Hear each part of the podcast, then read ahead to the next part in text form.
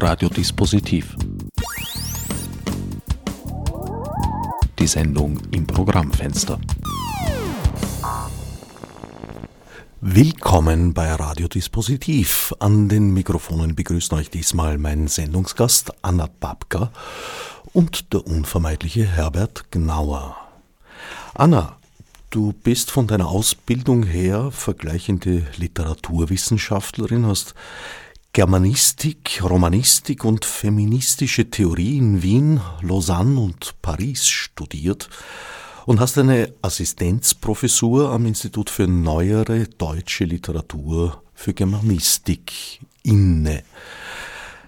Deine Forschungsgebiete bewegen sich sehr stark, unter anderem sind ja sehr breit gestreut, aber die heute relevanten Themen praktisch für unsere Sendung sind Gender Studies, Queer Studies, Postcolonial Studies vielleicht auch ein wenig. Weiß nicht, wie weit das da hineinspielt, aber das wirst du uns vielleicht noch erläutern. Cyberfeminism und äh, ja, Dekonstruktion. Ich glaube, das ist ein wichtiges Element für das heutige Thema, denn dekonstruiert wird da allerlei konstruiert und dekonstruiert von unglaublich vielen verschiedenen Seiten. Da ist etwas aufgebrochen in diesem Bereich, äh, der ja immer schon wild bewegt war, aber ich weiß es nicht, also zu meinen Lebzeiten so wild bewegt noch nie.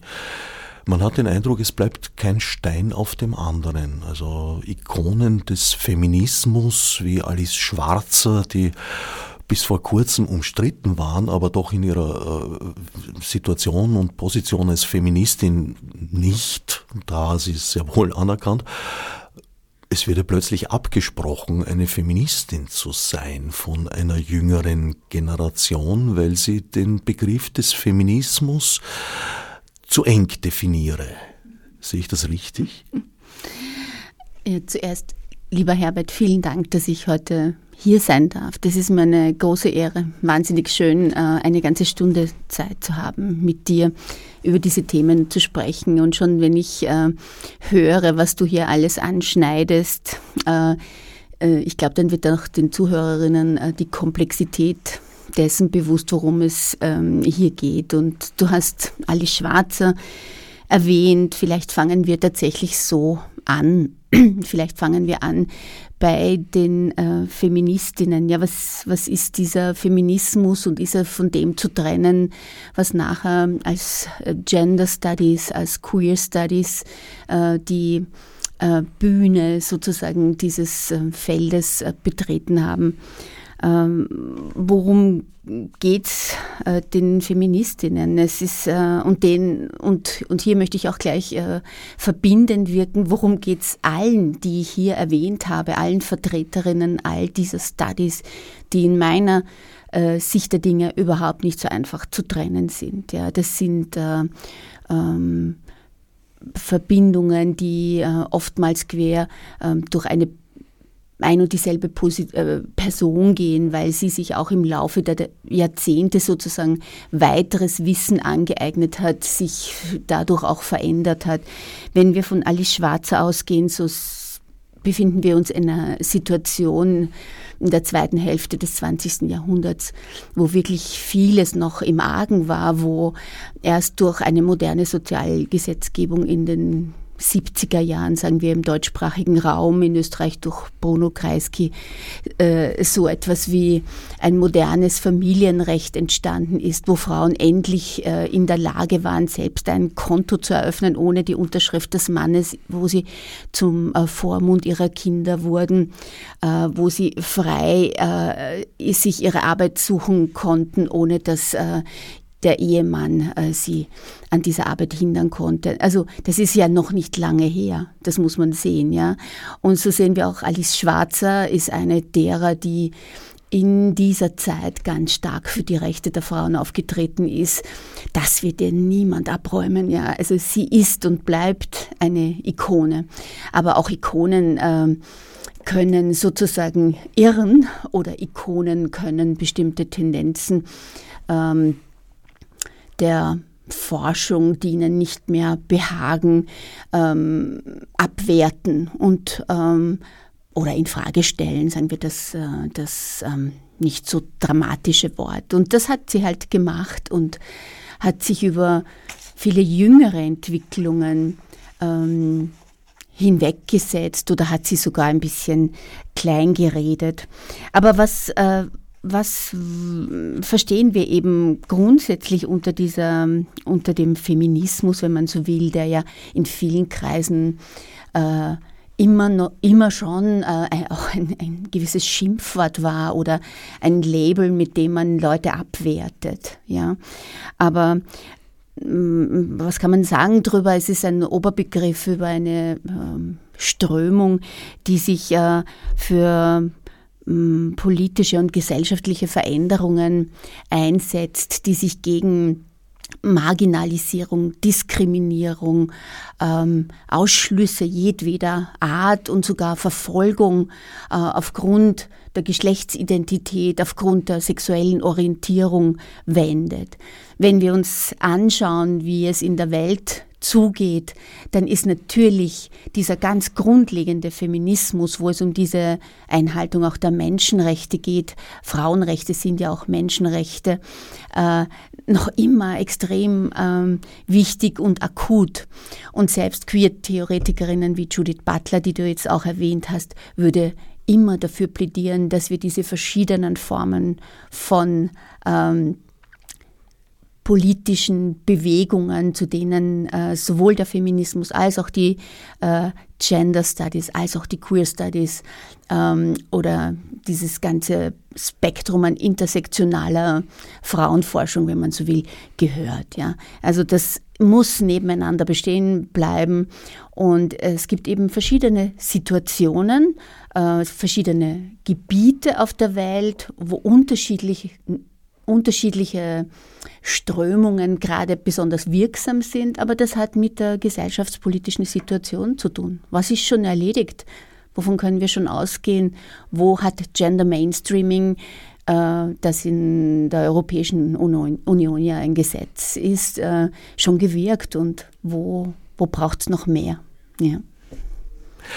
Dem Ganzen zugrunde liegt eigentlich die historisch gesehen jetzt nicht ganz so neue Erkenntnis, aber für uns offenbar doch irgendwie ja, neu in unser Bewusstsein getreten, dass Geschlecht sehr viele Ebenen und, und sehr viele Facetten und Bedeutungen hat. Also dass diese geglaubte Dichotomie äh, hier männlich, da weiblich und dazwischen eine klare Trennlinie hat ja im Prinzip nie gestimmt. Es war sozusagen eine Arbeitsübereinkunft, kann man sagen, um äh, unsere Gesellschaft auch aus herrschaftlichen Gesichtspunkten zu gliedern und zu parzellieren. Absolut, ja. Da sprichst du was ganz was Wichtiges an. Ja. Geschlecht ist eine Strukturkategorie, die alle Bereiche unserer Gesellschaft äh, betrifft es gibt eigentlich nichts, was außerhalb dieser binären Logiken bewertet und betrieben wird. Ja, alle äh, gesellschaftlichen Institutionen sind noch ganz äh, nah an, diesen, an dieser Dichotomie organisiert. Äh, denken wir, ich nehme ein, ein aktuelles Beispiel. Ähm, oder ein, ein unsägliches und immerwährendes und nicht äh, kleinzukriegendes Beispiel, ja, wie zum Beispiel den Gender Pay Gap äh, in Österreich. Ja.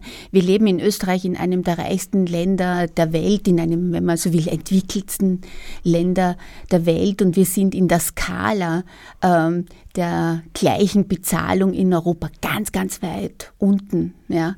Und man muss sich schon fragen, woher kommt das? Ja, wie, wie, wie ist es möglich, äh, dass das noch immer so ist? Und es ist natürlich äh, einfacher für eine Gesellschaft, wenn hier die Hierarchien klar äh, ausgelotet, klar verteilt sind, wenn wenn die Frauen auf ihrem Platz sind, wenn sie zu Hause sind, um die Kinder zu betreuen, weil das alles billiger ist. Ja? Diese gesamte Care-Arbeit, die die Frauen leisten, weltweit, aber auch und nicht zuletzt hier in Österreich ähm, die unbezahlte Arbeit, die dann dazu führt, dass sie, ähm, dass sie von Altersarbeit, äh, Altersarmut bedroht sind. Ähm, das ist alles noch ähm, ganz stark so gelenkt. Österreich ist ein strukturkonservatives Land, das große Mühe hat, äh, mit diesen Ungleichheiten aufzuräumen. Und wir sind hier wieder bei diesen Ungleichheiten. Ja, das ist ein genuin feministisches Anliegen, äh, für Gleichheit einzutreten, für die, für die Chancengleichheit, ja, äh, für Sichtbarkeit der Frauen.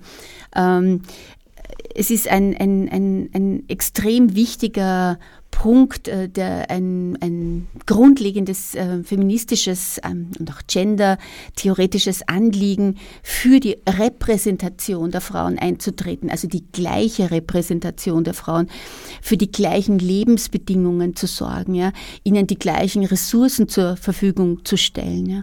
Und äh, äh, auch dieses Normen- und Wertesystem äh, so zu modernisieren, dass die Frauen nicht ähm, auf diesen Platz verwiesen werden. Und sie sind es noch immer. Wenn ich meine jungen Studierenden frage äh, und unter ihnen äh, die weiblich Gelesenen, sage ich mal, in der heutigen Terminologie, dann bin ich nach wie vor mit extrem ähm, ähm, ja, konservativen äh, und äh, altmodischen Vorstellungen davon, ähm, wie die Geschlechterordnung auszusehen hat, konfrontiert. Und sie glauben alle, aber sie sind schon emanzipiert. Und ähm, das sagen sie mir dann, wenn sie in der ersten Stunde der Einführung in die Gender Studies ankommen und ähm, wirklich ähm, äh, aus vollem Herzen denken, dass eh schon alles erledigt ist und dass man das nicht mehr braucht. Und das ist auch so ein Grund, und da werden wir vielleicht eh auch noch drüber reden, dass es so einen gewissen Backlash gibt. Also es ist so das allgemeine Gefühl, die Emanzipation ist erledigt, wir sind eh alle gleich. Ähm, und äh, wenn man ein bisschen tiefer und genauer hinschaut, dann sieht man, dass das überhaupt nicht der Fall ist. Man denke nur an die äh, mangelnden Kinderbetreuungen, wenn es nicht gerade um äh, die Großstädte in Österreich geht. Reden wir doch gleich darüber. Ja. Äh, wieso kann dieser Backlash eintreten? Weil das, was du jetzt gerade gesagt hast, man muss genauer hinschauen, das würde ich jetzt nicht unbedingt äh, unterschreiben. Es liegt eigentlich offen zutage, zum Beispiel der Gender Pay Gap, aber mhm. auch vieles, vieles andere. Mhm. Ja, aber dafür gibt es eine gewisse Blindheit. Es gibt eine gewisse ähm, Blindheit dieser ähm, Ungleichheit gegenüber. Ähm, das ist vielleicht, liegt vielleicht darin begründet, dass immer noch davon ausgegangen wird, dass es sowas gibt wie ähm, eine ganz klare Gender-Dichotomie, also eine, ein Oppositionspaar Mann-Frau, ähm, wo beiden Geschlechtern ganz klare äh, Qualitäten zugeschrieben werden, ja, die sie eindeutig voneinander unterscheiden und von diesen ausgehend werden dann alle ähm, sozialen äh, Problematiken ähm, beleuchtet, ähm, werden oder vom Staat aus die, die Gelder verteilt, werden Zuordnungen äh, gemacht. Und das ist nun wirklich nicht mehr so. Das ist sozusagen ein Ergebnis äh, der Gender Studies. Also Gender wäre sozusagen diese Kategorie, die in den 80er Jahren entwickelt wurde, in, von Amerika kommend, ähm, äh, die das biologische Geschlecht Sex, also von diesem kulturellen, sozialen Geschlecht äh, Gender unterscheidet. Das war eine Weile sehr wichtig, weil man ähm, damit arbeiten konnte, dass eben eine soziale Geschlechtsidentität nicht unbedingt mit dem biologischen äh, Substrat äh, dieses Körpers zu tun haben muss und dass es da Möglichkeiten der Befreiung geben konnte. Aber dennoch wurde dieser Körper als gegeben angenommen, als eindeutig signifiziert als Mann und Frau. Und äh, in den letzten Dekaden wo die Gender Studies äh, sich vor allem eben auf diese binären Oppositionen konzentriert haben. Und da wären wir jetzt bei der Dekonstruktion, die du gleich äh, am Anfang angeschnitten hast. Äh, wir sind äh, heute an dem Punkt, wo wir wissen, dass es nicht nur zwei Geschlechter gibt, auch äh, nicht einfach zwei äh, biologische Geschlechter, sondern dass das biologische Geschlecht immer auch schon sozial interpretiert wird, dass es kulturell überformt wird und dass es eine Geschichte hat. Das ist ganz wichtig. Ja. Die Biologie hat eine Geschichte. Also diese vermeintliche Naturgegebenheit, die ganz deutlich klassifiziert, was männlich oder weiblich ist, ist ein historisches Konstrukt, hier sind wir auch beim wichtigen Begriff, dieser Konstruktivismus, die Konstruktion von Geschlecht, auf die so stark auch hingehaut wird. Ja, also äh, wenn wir jetzt ähm, von Gegnerinnen der Gender- und Queer Theory oder ich sag mal grundlegend der Gleichberechtigung, Gleichbehandlung der Geschlechter, nicht von Männern und Frauen, sondern der Geschlechter insgesamt reden, dann kommt immer dieses Argument, ja, dass also diese Biologie total in Frage gestellt und zerstört wird. Ja, mitnichten. Äh, man muss nur genau hinschauen, was im Lauf der tausenden Jahre unserer Geschichte unter diesen Körpern verstanden wurde und welche Zuschreibungen es gab. Und die sind historisch extrem interessant. Also wenn du magst, kann ich noch ein bisschen darüber reden. Absolut, absolut, weil da gibt es ja durchaus äh, na, nicht nur historische, sondern auch gegenwärtige Beispiele für Möglichkeiten, eben Geschlechtsrollen zu äh, wechseln, allerdings meistens unter strengen Auflagen sozusagen. Aber darauf mhm. kommen wir vielleicht doch lieber etwas später. Das kleinste äh, Element im biologischen mhm. Geschlecht ja. ist der Chromosomensatz. Mhm. Da gibt's jetzt äh, die berühmte Einteilung X weiblich mhm. und XY männlich. Ja. Also die männliche Variante ist äh, in jedem Fall eine Mischkulanz sozusagen. Mhm. Und es gibt auch medizinisch nicht eindeutige Fälle, die aber relativ wenige sind. Ja. Du sprichst die Intersex äh, Intersexualität an. Ich wollte Intersektionalität sagen. Das ist ganz was anderes. Intersexualität, ja. Aber lass mich auf das Chromosom zurückkommen. Ja, also Männlichkeit und Weiblichkeit wird nicht mehr nur äh, an diesen beiden Chromosomen festgemacht. Die sind auch noch anderswo verortet am Genom. Das hat auch äh, zu einer gewissen Veränderung im Denken geführt. Außerdem müssen Gene ja immer auch eingeschaltet werden. Äh, das hat viel mit kulturellen Handlungen zu tun. Also das Genom herzunehmen, um eine eindeutige Männlichkeit oder Weiblichkeit festzustellen, ist sowieso nicht ausreichend, weil eben auch noch hormonelle, gonodale und eben vor allem soziale Faktoren äh, berücksichtigt werden müssen, bis man zu so einer Idee von einem identischen Geschlecht kommt, also identisch weiblich oder männlich. Also es ist sogar medizinisch betrachtet höchst fragwürdig, äh, ob das überhaupt ausreicht. Ja, also es gibt in der zeitgenössischen ja, Biologie äh, gendertheoretisch äh, grundierten medizinischen Forschung ähm, schon völlig abweichende Modelle von diesem Zwei-Geschlechter-Modell. Aber lass mich kurz zurückschauen nochmal. Also diese Idee der Zweigeschlechtlichkeit ist eigentlich ähm, ein Resultat von äh, Überlegungen, philosophischen vor allem aus dem 18. Jahrhundert bis dahin galt eigentlich Galens, das ist ein ähm, griechischer Philosoph, Galens Modell der ein, des Einkörpermodell.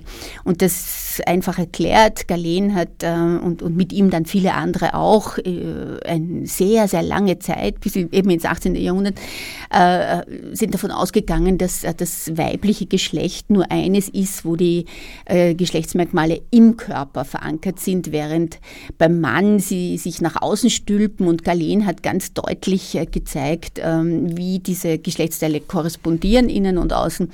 Und natürlich war es nicht hierarchiefrei, weil damit diese Teile nach außen gehen, braucht man eine bestimmte Energie, eine bestimmte Hitze, wie er es formuliert hat. Und die hat man sozusagen männlich ähm, beschrieben, als männlich beschrieben. Also das, was energetisch war, was, was ähm, kraftvoll war, das hat es irgendwie geschafft, dass diese Körperteile nach außen wandern und auch sichtbarer sind und natürlich sozusagen auch dieses Phallus-Symbol, ähm, das steht ja bis heute für diese äh, dominante Männlichkeit.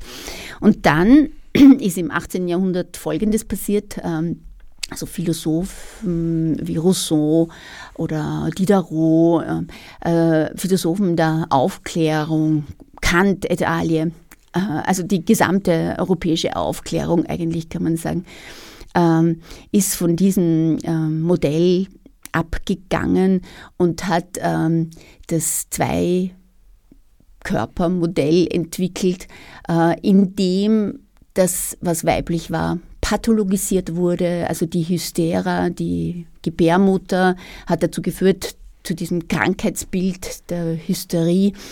Äh, die, der, es gab sowas wie die Entwicklung äh, äh eines, ähm, eines psychischen Geschlechts. Ja? Also man hat sozusagen das physische Geschlecht mit einem psychischen verbunden und die Verfasstheit, die körperliche, dann auf eine spezielle Form äh, äh, der psychischen Verfasstheit auch umgelegt. Also es kam ums sozusagen zusammenfassend zu sagen, zu einer Pathologisierung der Frau und zu einer extremen Einschränkung. Das hat auch viel mit Moralphilosophie zu tun. Also wo ist der Ort der Frau? Äh, was ermöglicht ihr diese diese Verfasstheit, sie muss im Haus bleiben, sie kümmert sich um die Familie, sie ist die, die lieblich, fein und natürlich ist und die äh, aufgrund eben dieser spezifischen Fähigkeiten auch, das hatte man dann schon auch sehr ähm, wohlwollend verpackt. Ja, das können nur die Frauen. Also diese ganze Care-Arbeit, das können die Frauen und die Männer müssen rausgehen, weil die, die sind von ihrer Natur her sozusagen dazu gemacht, das Leben draußen zu ähm, bewältigen. Diese Form der Arbeitsteilung und, und Rollenzuteilung ist allerdings schon weit älter. Also äh, ja, äh, aber nicht ganz. Also wir gehen davon aus, dass das 18. Jahrhundert, äh, man nennt das eine Sattelzeit um 1800, vorher gab es äh, stratifizierte Gesellschaften, wo innerhalb der Strata äh, äh, gab es die, die die Rolle sozusagen des Hausvaters oder der Hausmutter. Das waren Rollen, die aber nicht unbedingt äh, äh, sozusagen aufgrund einer körperlichen Verfasstheit oder aufgrund eines Geschlechtscharakters zugeteilt wurden. Und innerhalb dieser Strata ähm, konnten sich diese Geschlechter eigentlich recht gut bewegen äh, und ähm, hatten eben ihre, ihre Rollen und auch ihre gewisse Macht. Aber es gab nicht diese Zuschreibung eben Körper und, und Psyche. Ja? Also der Geschlechtscharakter ist wirklich etwas, was erst äh, sehr spät entstanden ist. Und erst der war dann so machtvoll, also dass sozusagen von der ganzen westlich-metaphysischen Grundlage her, wie Gesellschaften auszuschauen haben. Und da hat, haben ja Kant al. Äh, stark daran mitgearbeitet oder eben Rousseau mit seiner Zuschreibung an, also denken wir nur an Emile und l'Education, ja, also Emile und die, die, die Erziehung des Menschen, ja, also wo ganz klar dargelegt wurde, was Emile kann und soll und wie er sich entwickeln soll, was er alles lernen soll, um hinauszugehen. Oder äh, die Nouvelle Eloise, ja, also wo klar war, was diese Eloise zu Hause alles machen soll. Und das war philosophisch nicht äh, in der Form ähm, ausgearbeitet und daher auch nicht so machtvoll. Und diese Zuschreibungen aus dem 18. Jahrhundert, und das ist wirklich total wichtig, weil die Aufklärung sich ja nur, natürlich nur auf diesen Mann bezogen hat. Ja? Äh, Freiheit, Gleichheit, Brüderlichkeit. Da gab es die Frau nicht. Und Olympe de Gouges war schon die erste, die äh, ihren Wunsch, sozusagen die Frau in diesen ähm, neuen Gesetzen zu verankern, mit äh, dem Tod bezahlt hat. Die kam äh, unter die Guillotine. Äh, von diesen Wissensbeständen her äh, beziehen wir noch heute unsere Vorstellungen davon, was Männer und Frauen sind. Sehr, sehr biologisch äh, irgendwie determiniert und, determiniert und äh, in Kombination Körper und Psyche festgeschrieben. Ja.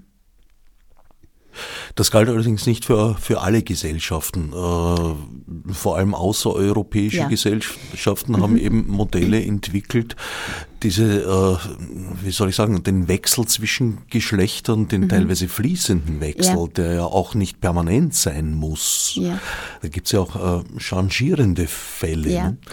Mhm. durchaus zu leben, wenn auch sehr oft unter, unter strengen Auflagen. Sie durften dann zum Beispiel nicht heiraten in manchen Gesellschaften oder ähnliches. Absolut. Und das ist ein super Beispiel, dass man auch äh, immer dazu sagen muss, wo wird Wissen generiert. Ja? Also ich rede hier immer nur von sozusagen äh, einem Gebiet der Welt, das dieser westlichen Metaphysik äh, irgendwie unterliegt oder aus der heraus, aus dieser Gegend heraus ein bestimmter äh, Wissensbestand äh, sich entwickelt hat. Äh, und wir können natürlich nicht über verschiedene östliche Kulturen oder wo auch immer du sie in der Welt ansiedelst, ja, Norden, Süden, Osten, Westen sind auch Konstruktionen, je nachdem, wo man gerade hinschaut ist total wichtig. Ähm, es ist, ähm, Geschlecht wird in verschiedenen Gesellschaften eben ähm, auf eine bestimmte Art und Weise hergestellt. Und diese äh, Determiniertheit aufgrund eigentlich nur der reproduktiven äh, Organe, wenn man so will, ja, ist natürlich äh, eine unglaubliche Einengung. Und sie muss überhaupt nicht sein, wie man sieht an diesen anderen Beispielen. Ja. Äh, und wie man darin erkennt, ist halt auch, wie sehr wir abhängen von unseren äh, Wissenssystemen, von den Wissensbeständen, die könnte man jetzt mit Michel Foucault auch diskursive Formationen nennen, ja, die zu einer bestimmten Zeit, an einem bestimmten Ort ein bestimmtes Wissen bereitstellen. Und das ist natürlich immer auch ein Genderwissen. Und da ist Gender eben ein ganz wichtiger Begriff, weil äh, dieses sozialkulturelle Geschlecht sich im Rahmen dieser Wissensbestände erst artikuliert und immer wieder aufs Neue herstellt. Also würden wir geboren werden in einer Gesellschaft, wo die allerwichtigste Unterscheidung zwischen den Menschen die Haarfarbe ist, sagen wir mal, ja, ja dann wäre es äh, nicht Gender, das uns determiniert, sondern die Haarfarbe. Naja. Und die kann auch Ein- und Ausschlüsse erwirken. Absolut, wie wir seit Johann Nestroy und seinem Titus Feuerfuchs wissen spätestens, genau. wobei er der natürlich auch nur etwas Bestehendes abgebildet und nicht erfunden hat. Das Übel kommt bei uns also von der Aufklärung. Kann man sagen. Mhm. Die in einigen Bereichen äh, Bestes wollend, wie immer, dann äh, doch weniger Gutes äh, bei allen Verdiensten, dass ich, die ich Ihnen wirklich nicht absprechen Na, Das will eh niemand. Also es sind schon wichtige Dinge passiert damals, ja. Aber Sie haben halt den Mann betroffen. Mann, das zeichnet sich halt auch noch in der Sprache ab. Das ist auch ganz wichtig, ja. Unser kleines ähm, Mann sagt, man tut, ähm, bezeichnet eben den Mann, der die universelle Kategorie des Menschen darstellt.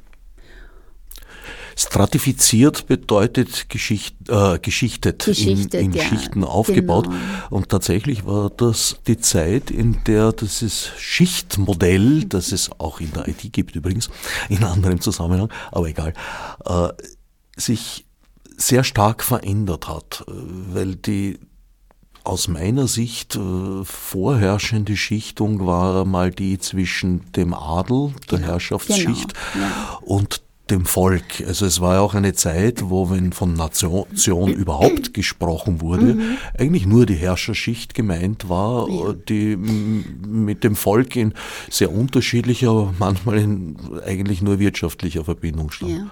Also wir hatten den Adel, äh, den Klerus, äh, dann die Bauern, Leibeigenen und dann die Handwerker, äh, also die Zünfte etc. Das waren die, die Strata.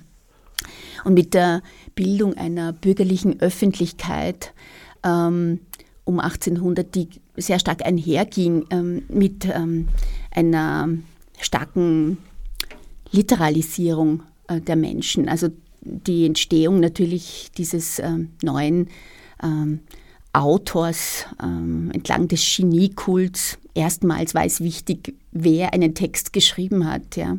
Also es waren nicht die Auftragsarbeiten, die Adelige an irgendwelche Schreiberlinge vergeben haben, damit sie ihnen irgendwas schreiben, ein Theaterstück oder was auch immer, sondern eben dieser Geniegedanke, dieses Erwachen des bürgerlichen Subjekts, die Entstehung, sagen wir mal, des, des äh, abendländischen Subjekts überhaupt, ganz stark gebunden tatsächlich an äh, Einrichtungen wie literarische Salons, Diskutiersalons. Also da hat sich dieses bürgerliche Subjekt ermächtigt äh, und äh, seine Teilhabe am ähm, am Wissen, an der Kultur, äh, an der Literatur ähm, etabliert. Und äh, wie, wie so immer ist natürlich die Literatur selbst gemeinsam mit der Philosophie der Wissensspeicher, der uns äh, vorzeigt, wie, wie zu leben ist. Ja. Und natürlich ist die Literatur selbst der Ort, wo man ablesen kann, wie die Geschlechterverhältnisse sich entwickelt haben. Äh, das Zusammenspiel von, von Literatur und, ähm, und Philosophie ist hier ein ganz ein enges und die Grenzen sind ja auch nicht so leicht äh, zu ziehen. Äh, ja, das waren Fibeln dafür auch, wie, wie äh, die Geschlechter sich ähm, zueinander verhalten sollen und welche Aufgaben, Pflichten, Rollen äh, sie einnehmen sollen. Sehr lange nachwirkend, bis, ich würde sagen, in die 70er Jahre des 20. Jahrhunderts. Und bis heute, natürlich. Wollte ich gerade ein, einwenden. In den 70er Jahren hat sich in Österreich und auch in Deutschland sehr, sehr vieles geändert. Mhm. Aber hm, wie soll ich sagen, jetzt aus meiner persönlichen Sicht nicht weitgehend genug, würde ich sagen. Also eine, eine Parität, eine Gleichheit zwischen den Geschlechtern wurde nie hergestellt und, und erreicht. Ja. Das kann man nur politisch machen und der politische Wille ist nicht da. Also in Österreich ist er nicht da, wie wir leben. Ich habe es eh schon gesagt. Österreich ist äh, strukturkonservativ politisch aufgestellt. Wir haben eigentlich immer konservative Mehrheiten im Land. Und das hat dazu geführt, dass also sehr lange, ganz unglaubliche Gesetze wirksam waren, wie etwa auch dieser grausliche ähm, sogenannte homosexuellen Paragraph etc. bis weit ins 20. Jahrhundert hinein. Ja. Also ich weiß jetzt nicht mehr genau, wann abgeschafft wurde, aber äh, es ist noch nicht so lange her. Also diese Unmöglichkeit anzuerkennen, dass es etwas außerhalb dieser kleinen christlichen Kernfamilie gibt, die natürlich auf dieser äh, extremen äh, Dichotomisierung der Geschlechter aufbaut, äh, damit kämpfen wir noch immer. Ja, also man kann, wenn man ein bisschen das Parlament beobachtet und schaut, welche Gesetze da noch immer äh, in der Pipeline sind. Etwa, ich weiß nicht, ob du das äh, gerade jetzt mitverfolgt hast, dieses, dieser unsägliche Paragraph zur Konversion, Konversionstherapien, also wenn äh, Kinder ähm, homosexuelle Tendenzen zeigen, dann gibt es tatsächlich noch das Recht ähm, der Eltern, diese Kinder in eine Therapie zu schicken, die sie wieder gerade biegt. Und da kämpfen gerade die Regierungsparteien darum, dass das endlich abgeschafft wird. Ja, das ist, ist, ist, ist auch so ein Punkt. Die Pathologisierung der Homosexualität. Mhm. Äh, und damit auch äh, einerseits Kriminalisierung, die ist weitgehend verschwunden, auch in den 70er Jahren. Naja, hm, etwas später. Ja, äh, später und vor allem nicht weltweit.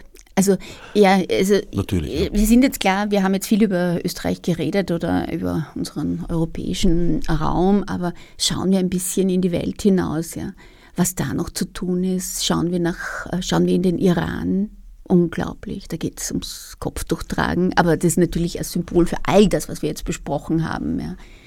Da äh, wirken unglaublich konservative Gesetze, die dazu führen, dass, äh, und das erzähle ich meinen Studis auch immer, wenn, wenn sie denken, dass eh schon alles super äh, läuft, ja, dass hier Menschen äh, exekutiert werden, ja, weil sie sich gegen eben diese Gesetze wenden, die diese extreme Dichotomie Mann-Frau äh, und alle Konsequenzen daraus aufrechterhalten wollen. Ja. Tatsächlich gibt es in meiner Beobachtung meines Wissens in der Natur äh, niemals glatte Zahlen und es gibt auch niemals binäre Einteilungen. Vielleicht ist unser Bild da auch mit den Computern beeinflusst worden und dieser Drang, alles äh, so in, in zwei Teile zumindest zu teilen, äh, befeuert und, und, mhm. und gefördert worden. Aber in Wahrheit, äh, ich, ich kenne keinen Bereich, wo man auf glatte Zahlen kommt. Das beginnt schon in der Musik mit dem pythagoreischen Komma, das äh, zum Stimmungsfehler geführt hat. Äh, ja, daran haben mehrere Generationen Mathematiker dann herumrechnen müssen, mhm. bis Tasteninstrumente dann äh, möglich waren. Ja, du fragst, warum, warum der Mensch diesen Drang hat äh, zu dieser mh, hm, Zweiteilung, wenn man so will, oder zu dieser Oppositionsbildung. Naja, die Welt ist schon einfacher äh, zu verstehen, wenn alles so äh, logisch äh, aufgebaut ist. Ja? Das, ist. das nennt man Reduktion von Komplexität. Also die binären Ordnungsscheme da reduzieren Komplexität. Und äh, es ist halt viel leichter, wenn man durch die Straßen geht und ganz deutlich sieht, wer männlich und weiblich ist. Also das ist ja auch noch etwas, was, was eigentlich vollkommen crazy ist, dass wir, so wie wir sozialisiert sind, immer noch danach suchen, nach dieser Eindeutigkeit. Selbst wenn wir es besser wissen und es dauert sehr, sehr lang, bis wir äh, Menschen sozusagen nicht mehr auf, als auffällig wahrnehmen, die nicht eindeutig das eine oder das andere sind. Also man muss sich mal vorstellen, äh, wie viel Arbeit da auch dahinter steckt, dass es so ist, dass wir immer noch diesen, diesen Blick äh, äh, in uns tragen.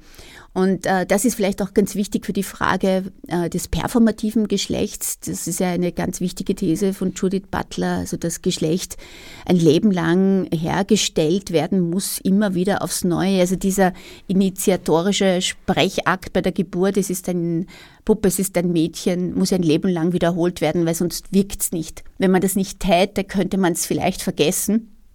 Aber man muss es inszenieren, kulturell immer wieder auch bestätigen durch die Kleidung, den Haarschnitt, den Gang. Ähm, äh, nicht zuletzt äh, durch diskriminierende Äußerungen gegenüber Menschen, die das nicht machen, kann man sehen, wie bedeutsam das ist. Ja? Also diese äh, Beleidigungen, ja, wie gehst denn du wie und so weiter, ja, geh wie ein Anständiger so. Mhm. Also das, äh, ist einfach eine unglaublich stark wirksame mm, Zuschreibung bis in unsere Gegenwart. Und wir haben noch viel zu tun, dass wir in einer Gegend der Welt, die eigentlich sozusagen ähm, schon alle Mittel äh, und Wissensbestände zur Verfügung hätte, um das zu ändern, und auch im, in einer Gegend, wo man nicht äh, getötet wird, wenn man anders ist, nicht mehr, ja, passiert immer noch, äh, diese Crimes gibt es noch, äh, aber nicht staatlich verordnet. Also bei uns sind sie nicht mehr staatlich verordnet, aber äh, sie passieren natürlich immer noch. Ja, und dann schaut man in die Welt und sieht, was dort noch los ist. Also wir haben wahnsinnig viel noch zu tun. Ist diese Diskussion um, um Gender, um Geschlechtsrollen, deren Auflösung und Neudefinition, ist das eine Erscheinung der nördlichen Halbkugel oder findet die weltweit statt? Naja, sie findet immer häufiger statt und mittlerweile auch, ich würde sagen, in allen Gegenden der Welt, in den akademischen Kreisen. Also natürlich nicht irgendwo, ähm, weiß nicht, am Land, in einem kleinen Dorf, wo die Menschen ums Überleben kämpfen oder auch gar keinen Zugang zu bestimmten Wissen haben ähm, weil sie medial nicht versorgt sind. Ja. Das hat sich schon ein bisschen geändert, natürlich durch Social Media. Also ich glaube, äh, dass viele von diesen Aufständen der letzten 20 Jahre nicht möglich gewesen wären ohne die Vernetzung äh, über Social Media und ohne sozusagen im Real Life äh, weltweit zu sehen, was sich wo abspielt. Äh, man braucht ja Angebote zur Identifikation und wenn du jetzt sitzt in einem kleinen Dorf im irgendwo als schwuler Mann, junger Mann oder als lesbische Frau oder als Transidentität, was auch immer, und du hast aber kein Identifikationsangebot und überhaupt kein Wissen darüber zugänglich, dann ist es natürlich schwierig. Aber das kommt. Also das ist äh, sicher etwas, was äh, ein, einer der positiven Aspekte des äh, World Wide Web, würde ich sagen. Informationen über Diskurse in Gegenden zu tragen, wo sie üblicherweise nicht wahrnehmbar mhm. sind. Ja, das kennen wir auch äh, in Österreich. Also da gibt es ja dasselbe. Gefälle oder gab es. Mhm. Äh, natürlich, ins Waldviertel sind Informationen nur geraten, wenn sie äh, entweder von Radio oder Fernsehen oder von, von, von Printmedien dorthin mhm. transportiert wurden. Mhm. Und inzwischen ist das nicht mehr kontrollierbar geworden. Genau. Genau. Aber eben auch dieses wissenschaftliche Wissen. Ich kann dir nur sagen, also Judith Butlers Gender Trouble hat äh, weltweit Menschen, die das Buch damals noch äh, irgendwie in die Hand bekommen haben oder Informationen darüber, ein, äh, eine Möglichkeit gegeben, ihre Verfasstheit ähm, zu verstehen. Ja. Ähm, wir, wir brauchen solche Bücher, Filme, Medien, Wissensbestände, um uns selbst Möglichkeiten zu, zu verschaffen und um uns einordnen zu können und um unsere Selbstwahrnehmung irgendwie einbetten zu können in ein größeres Ganzes, das uns legitimiert, das uns äh, zu Menschen macht und nicht ausschließt. Ja es ist also nichts wichtiger und vielleicht äh, ist das auch noch etwas, was wir besprechen sollten. Ich weiß gar nicht, wie es zeitlich jetzt ausschaut. Ich könnte sehr, sehr lang noch mit dir hier reden. Ein Viertelstündchen, Ein Viertelstündchen haben wir noch. Haben wir noch. Das wissenschaftliche Wissen, das Geschlechterwissen. Also mein Plädoyer auch an der Universität, äh, und das wollte ich dir auch noch sagen, äh, 0,5 Prozent aller Lehrstühle oder aller Professuren im deutschsprachigen Raum haben eine Geschlechterdenomination. Also ich bin eine der wenigen auch an der Uni Wien äh, assoziierte Professorin mit äh, einem Schwerpunkt auf ähm, Gender-Theorien. Ähm, es ist also wirklich noch äh, viel Luft nach oben, was, dieses, ähm, was die Verbreitung dieses Wissens anlangt. Äh, und wir brauchen dieses Wissen. Das ist eines der aller, aller wichtigsten gesellschaftlichen Ziele für mich und all diejenigen, die das mit mir machen oder die daran glauben, dass es wichtig ist, dieses Wissen äh, zu verankern. Das heißt, man muss es verankern in allen Curricula, eigentlich in allen Fächern. Es ist überhaupt, also es sollte sich niemals beschränken äh, auf diese Soft- äh, Sciences, wie man sie nennt. Ja. In jeder Disziplin braucht man eine, ein ordentliches Fundament an, an Genderwissen. Sonst kann man meiner Meinung nach diese Disziplin auch gar nicht mehr äh, er, erlernen. Ja. Also nicht so, dass sie einen Teil hat an einem emanzipatorischen, ähm, an einer emanzipatorischen Weiterentwicklung der Welt. Und zum Glück muss ich sagen, äh, haben sich diese Wissensbestände mittlerweile eben auch schon stark in den Naturwissenschaften verankert, an einigen Stellen, an einigen Orten. Und es gibt einige Repräsentantinnen, die das machen. Äh, äh, ich nenne jetzt eine, die im Moment wirklich stark auf der Bühne zu sehen ist, auf der wissenschaftlichen Bühne. Das ist Karen Barat. Das ist eine Physikerin und Queertheoretikerin, die die queere Performance der Natur äh, proklamiert. Also die genau dorthin schaut, wo man vermeintlich diese Ordnung zu sehen glaubt, diese binären Logiken abzulesen glaubt. Und äh, sie zeigt uns die queere Verfasstheit alles eigentlich ähm, Natürlichen, ja, unter Anführungszeichen, all, all dessen, was äh, sozusagen auch vor dem Menschen noch da ist. Das ist sehr, sehr spannend und sie bezieht sich darauf, und das ist auch interessant, auf Niels Bohr und seine äh, äh, physikalischen Grundsätze und geht von ihm aus.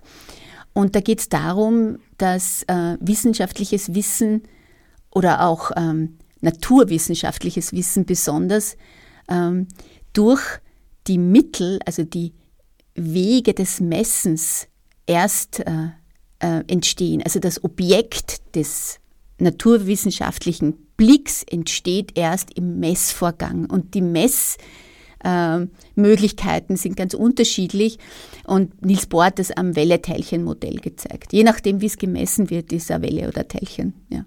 Also das Messen bringt eben auch äh, den Gegenstand hervor. Und das ist auch sehr spannend. Das ist so ein ganz ein wichtiger, eine wichtige Hinsicht auf die äh, Frage der Konstruktion von Identität ja? und der Konstruktion von Wirklichkeit. Also was ist wirklich? Was ist denn da, bevor wir hinschauen?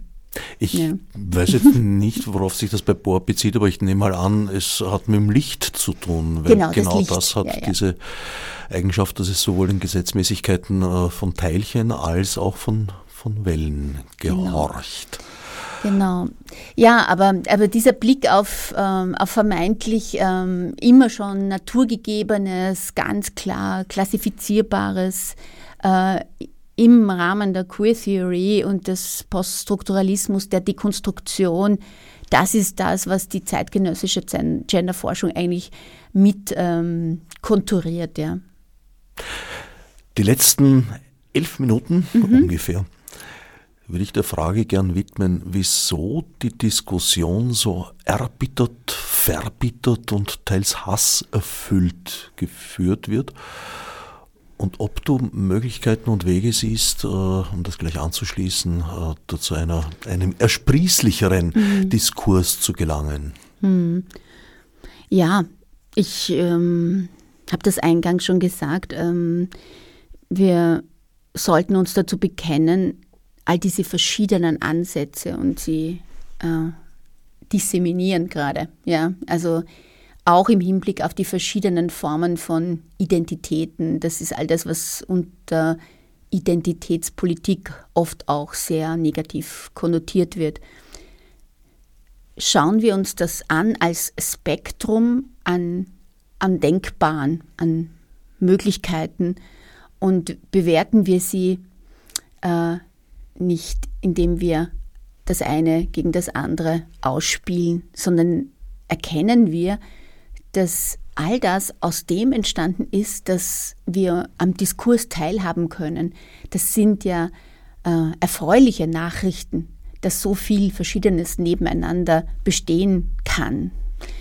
Ähm, das Einzige, was ähm, ich ablehne, ist Abwertung. Also wenn sozusagen innerhalb eines bestimmten Diskurses ähm, nicht debattiert wird und Argumente ausgetauscht werden und wer die besseren hat, setzt sie durch. Ja, in dem Moment, in der Fragestellung, die gerade am Tisch liegt, sondern äh, dass ähm, auch hier mit Ausschlüssen operiert wird. Ähm, das Einzige, was, wo ich Verständnis habe, ist, ähm, wenn in die Debatten wiederum Ansätze einfließen, die eben äh, marginalisieren, klassifizieren, ähm, pathologisieren, ähm, dieselben Logiken wiederholen, die wir eigentlich alle gemeinsam bekämpfen wollen im Rahmen dieses großen feministischen Projekts. Zum Teil werden da durchaus, zumindest auf den ersten Blick, nicht unberechtigte Befürchtungen geäußert. Also das geht im Großen dahin, dass halt Positionen und, und Freiräume, die im Namen des Feminismus für Frauen erobert sind, dann Menschen zugutekommen oder von Menschen auch besetzt werden, äh, denen dieses Frausein äh, abgesprochen wird, während auf der anderen Seite es äh, teilweise auch verurteilt wird, wenn Frauen sich als Frauen bezeichnen. Mhm. Also ich weiß von, von einer Vortragenden, die ersucht wurde, sich bitteschön nicht als Frau mhm.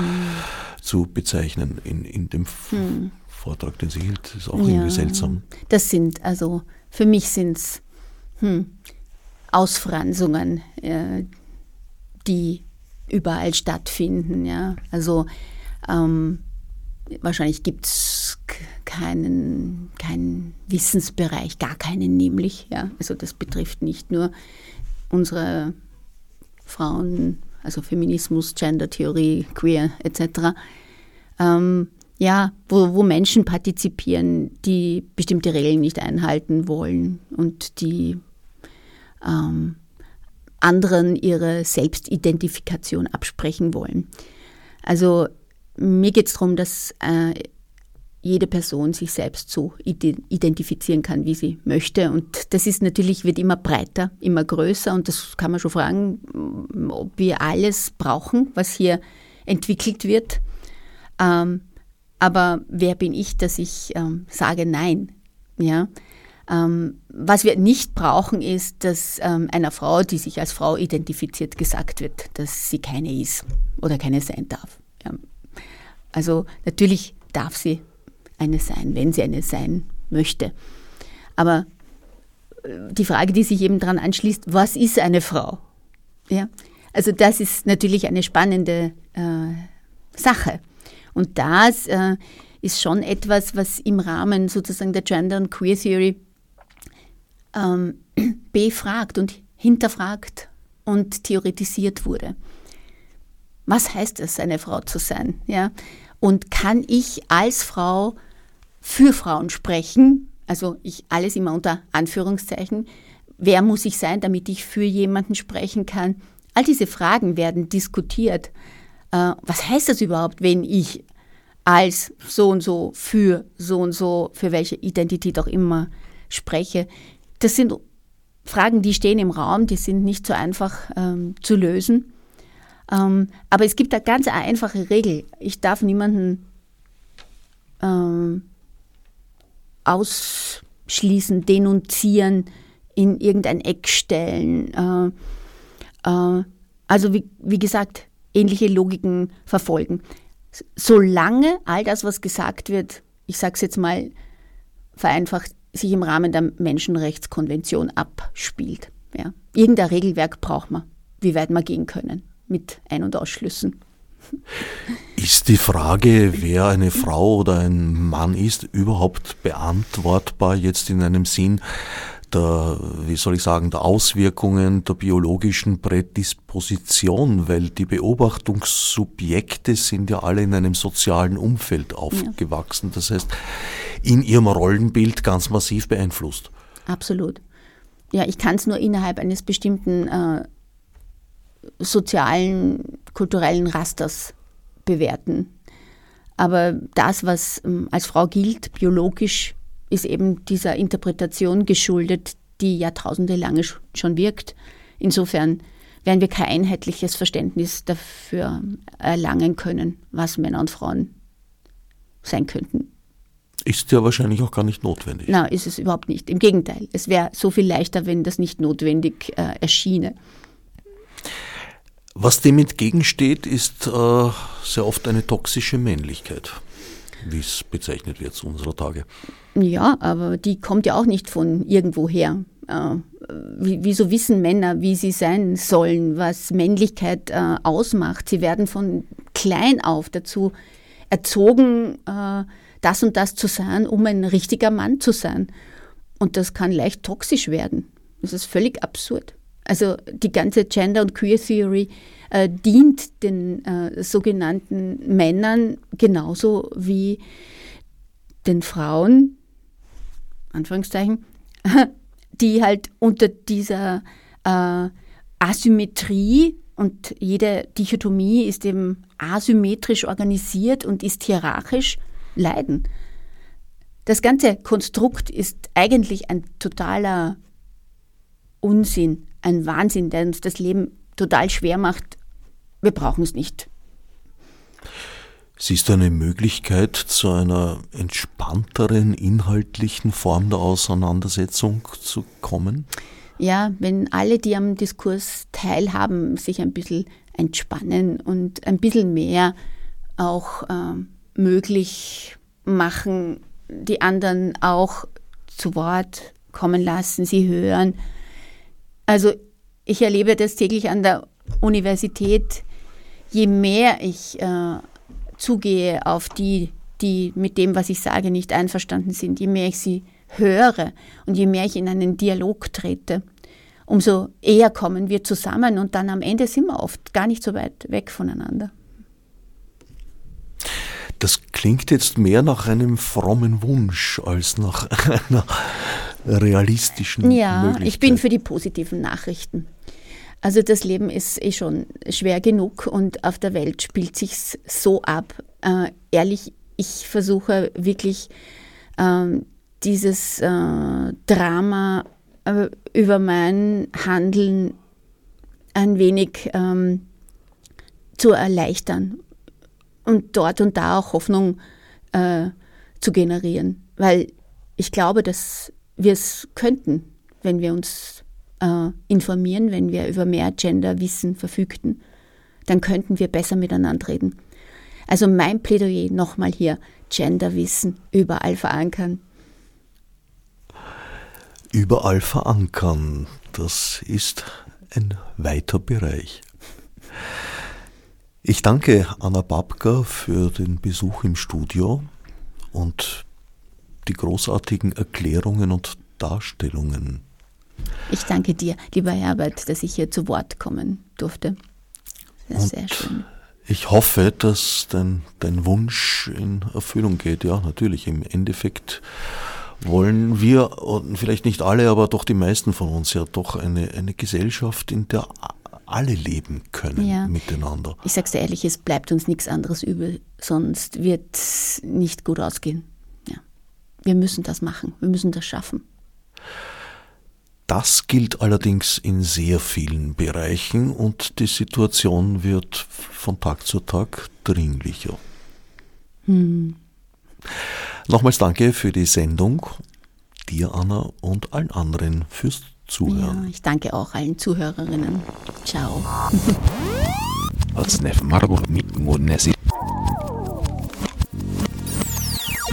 wie ich nicht so psychotherapie.